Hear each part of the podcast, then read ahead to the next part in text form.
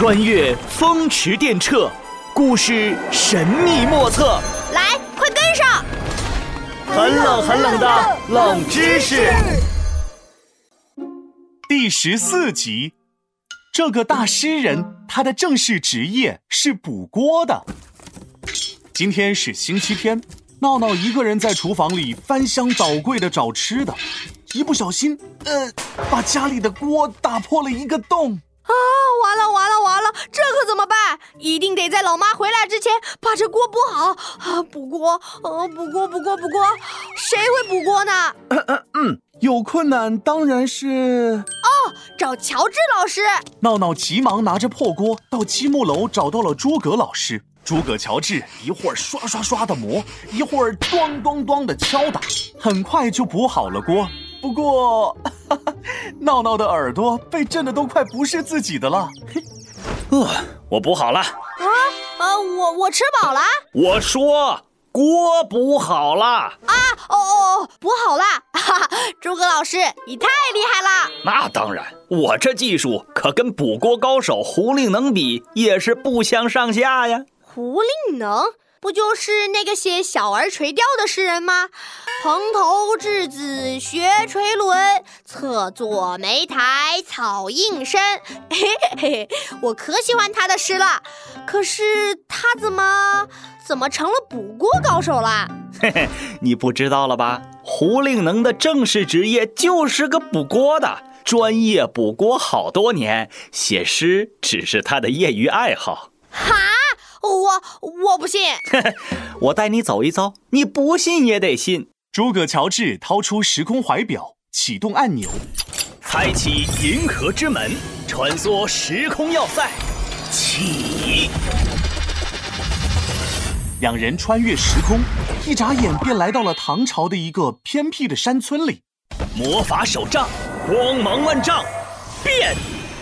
诸葛乔治变出手杖，一道金光发出，照在两人身上。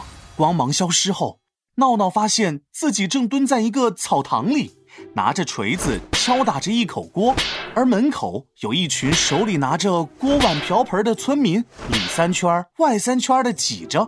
胡丁角，我的锅破了，我的碗碎了，还有我的铁盆。这胡丁角呢，是胡令能的外号，丁是钉子的钉。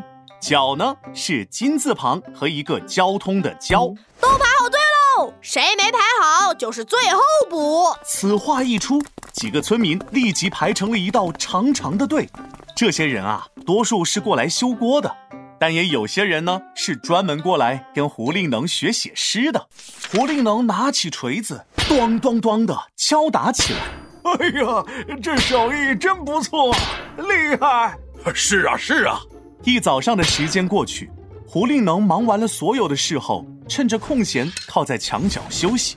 哎呀嗨，胡风似箭搜人骨，汉月如钩吊胃肠。突然，远处传来了一阵熙熙攘攘的声音，一位村民慌张地跑到草堂里喊道：“胡丁角，你是不是犯什么事了？村里来了个当官的，正找你。”胡令能先是吃了一惊。随后居然哈哈大笑起来，急忙回屋换上了一身干净的衣服，出门迎接。只见一位车夫驾着马车停在了草堂前，好几名村民跟在后面围观。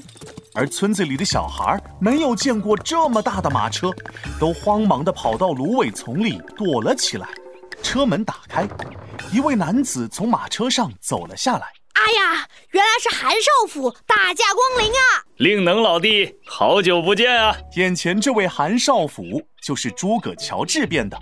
两人走进草堂，找了个地方喝茶聊天。令能老弟，你怎么在这个地方给人修锅补碗啊？哈哈哈哈！胡某自小家里不富裕，靠着这一点点本事混口饭吃。你太谦虚了。你的才华众人皆知，不当官太可惜了。多谢韩少府赏识，只是胡某已经习惯了这种山野村夫的生活，不想再追求那些功名利禄了。难道你就甘愿这么埋没自己，不想有一天可以出人头地吗？唉，对胡某来说，做好一名出色的补锅匠就是光宗耀祖啦。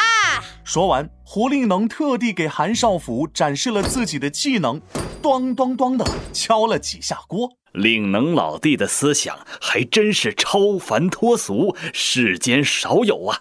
既然你心意已决，我也不强求了。胡令能一边补锅，一边还做起了诗来。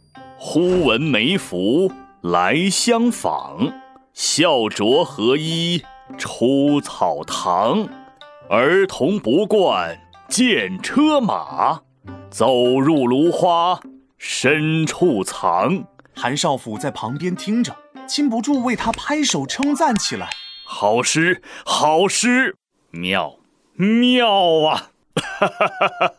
天色渐晚，韩少府驾着马车离开了村子。斗转星移，时空穿梭，嗖！诸葛乔治启动时空机，带着闹闹回到了积木楼。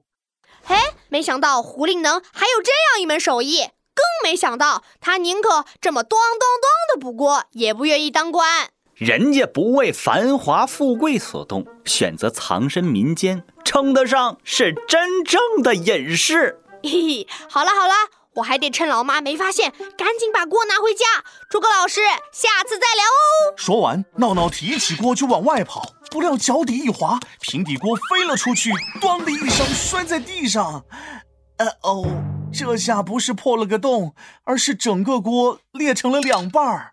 啊，我太难了。